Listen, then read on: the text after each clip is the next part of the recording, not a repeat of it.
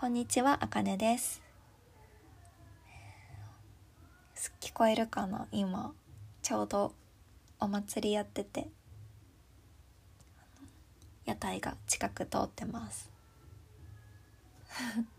賑やかです。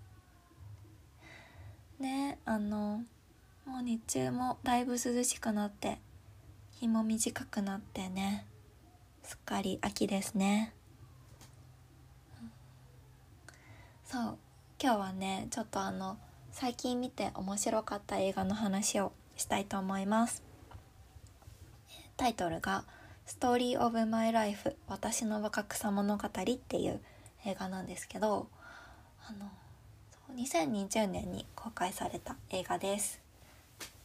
そうなんかあの確か当時予告編とか見た気がするんですけどその時全然ピンとこなくてうん、今まで見てなかったんですがそう先週くらいに見てすっごいよくてもうみんなにおすすめしたいのでちょっと今日お話ししたいと思います。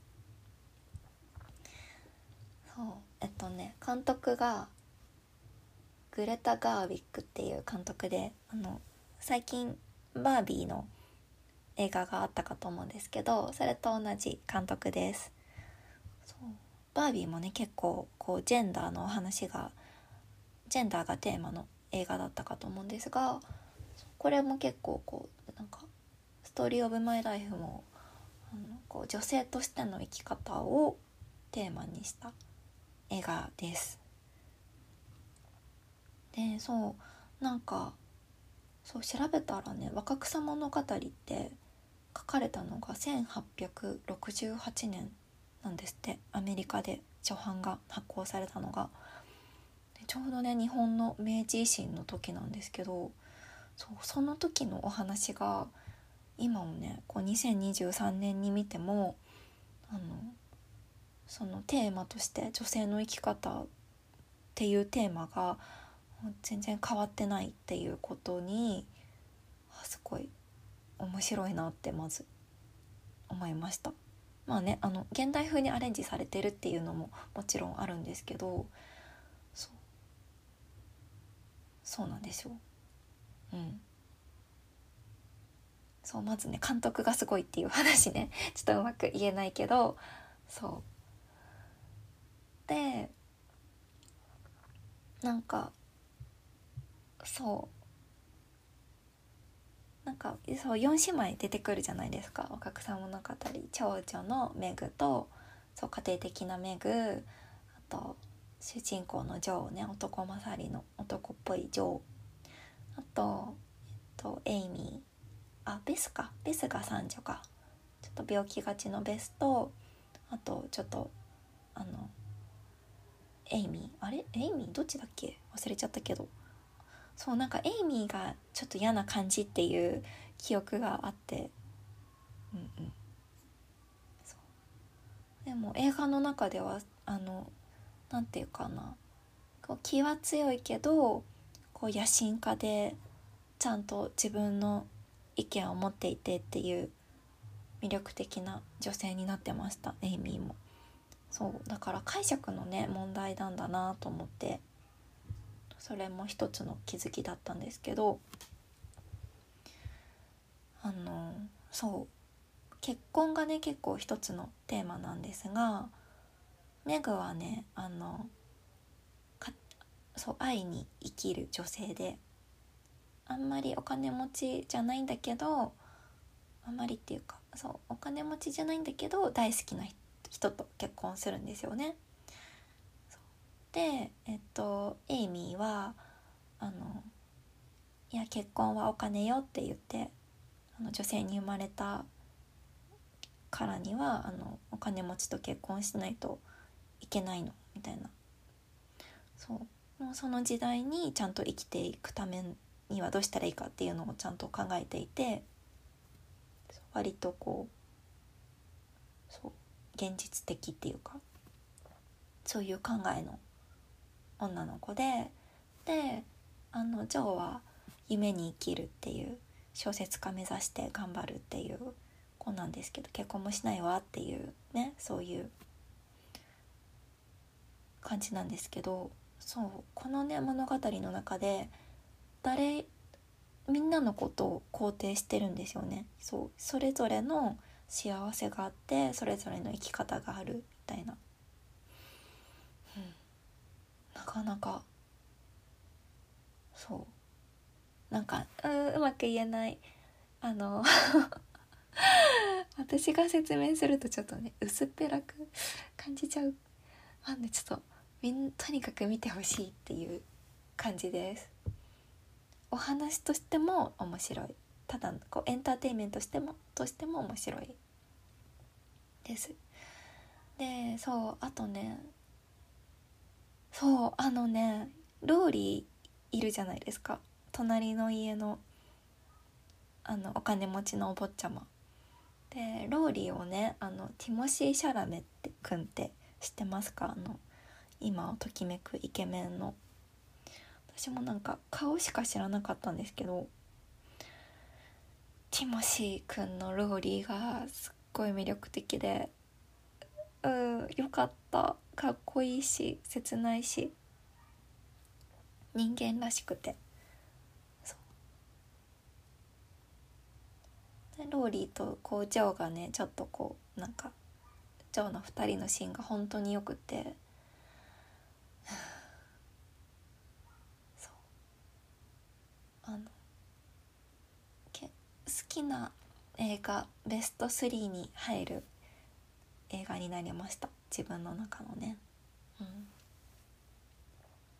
そう。ティモシー・シャラメ君はねあのもうすぐ公開になるあのチャーリーとチョコレート工場の続編のなんだっけウォンカとチョコレート工場だったかな。その初演もやるのでそれもね見に行こうと思います。っていうのはそう置いといてあとねママ役もお母さん役もすごい良かったしあとねなんとマーチおば様がメルリストリープなんですよね。よかった。メルルストリープ。うん。そう。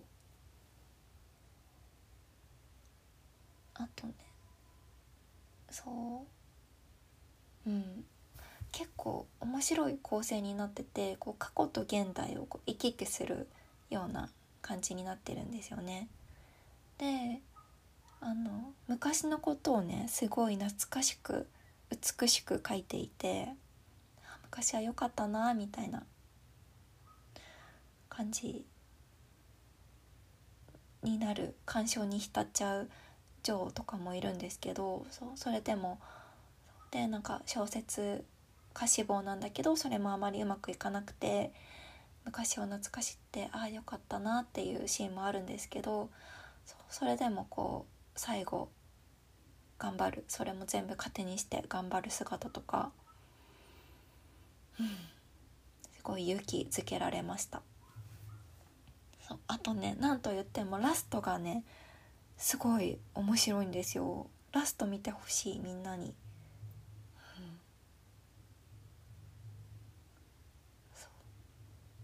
あの作家のね若草物語の作家のルイザ・メイ・オルコットっていうその人自身はね結婚しなかったんですって生涯あの時代に。であのこの「若草物語」のジョーはそのオルコットだって言われてるんですけど彼女自身のことを書いてるって言われてるんですけど「若草物語」のジョーは最後ね結婚するんですよ小説の中で。でもそうそのこの映画の監督のグログレタ・ガーウィックはそのオルコットのことをすごい研究してその他の若草物語以外の話とかあと手紙とかねオルコット自身の手紙とか日記とかそういうのを全部調べてってその人がどういう女性だったかっていうのをこう彼女なりに研究してるんですよね。でそれがこうこの映画のラストに組み込まれててはあ、なんか素晴らしかった。よかったです、なんかもうあちょっとねこれを本当に誰かと話したい、まあとにかく見てくださいっていうお話です。あと最近だとと映画館で「キングダム」を見てきました。今3やっててそう1も2も見たことなかったんですけどそう今回の3が主題歌が宇多田ヒカルって聞いてそれはもう絶対に見ないとと思って 急いで1と2を見て見て3をね見てきたんですけどすっごい良かったですそれも。感動しちゃってそう映画だけではね飽き足らず漫画も借りて途中まで読みました、うん、お話もいいしアクションもすっごいかっこいいしキャストが豪華っていうねまず。そう。ともちろん宇多田ヒカルの主題歌もすっごい良かった。最高でした。はい。あとねあそうネットフリックスで「クレヨンしんちゃんの」あの大人帝国の逆襲猛烈大人帝国の逆襲っていうのを見てそれも面白かったです。そうこれはねなんかあの友達がいいよって言っててそうあの見てみたんですけどすご奥が深くて。うん面白かった。おすすめです。はい。そうなんかもうここ23年ずっとこう映画とかね小説とかちょっと距離を置いてたんですけどもう自分の人生がね 大変すぎてあのちょっと感情をこう動かしたくなくって見れなかったんですけど最近ようやくねいろいろ見れるようになって楽しく過ごしてます。あとね今日はあの話変わるんですけどロイヤルホストのモーニングに行ってきました。あのハリセンボンの2人が YouTube で言っててあのお笑い芸人のね。そう。でそれ見てあ私も行きたいと思ってお友達誘って行ってきました。美味しかったな。なんかあのパンケーキとパンケーキセットにしたんですけど私は。パンケーキとソーセージとベーコンとあとサラダと目玉焼きがこうワンプレートになってるやつ。そう。でしかもサラダにはねあのエビとアボカドも乗っててすごい豪華。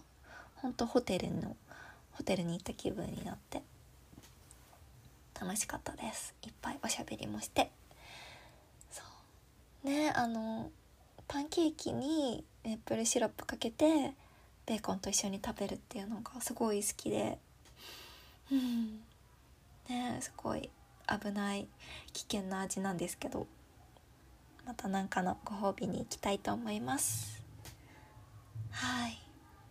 ということでお祭りもかなり盛り上がってるの聞こえるかな？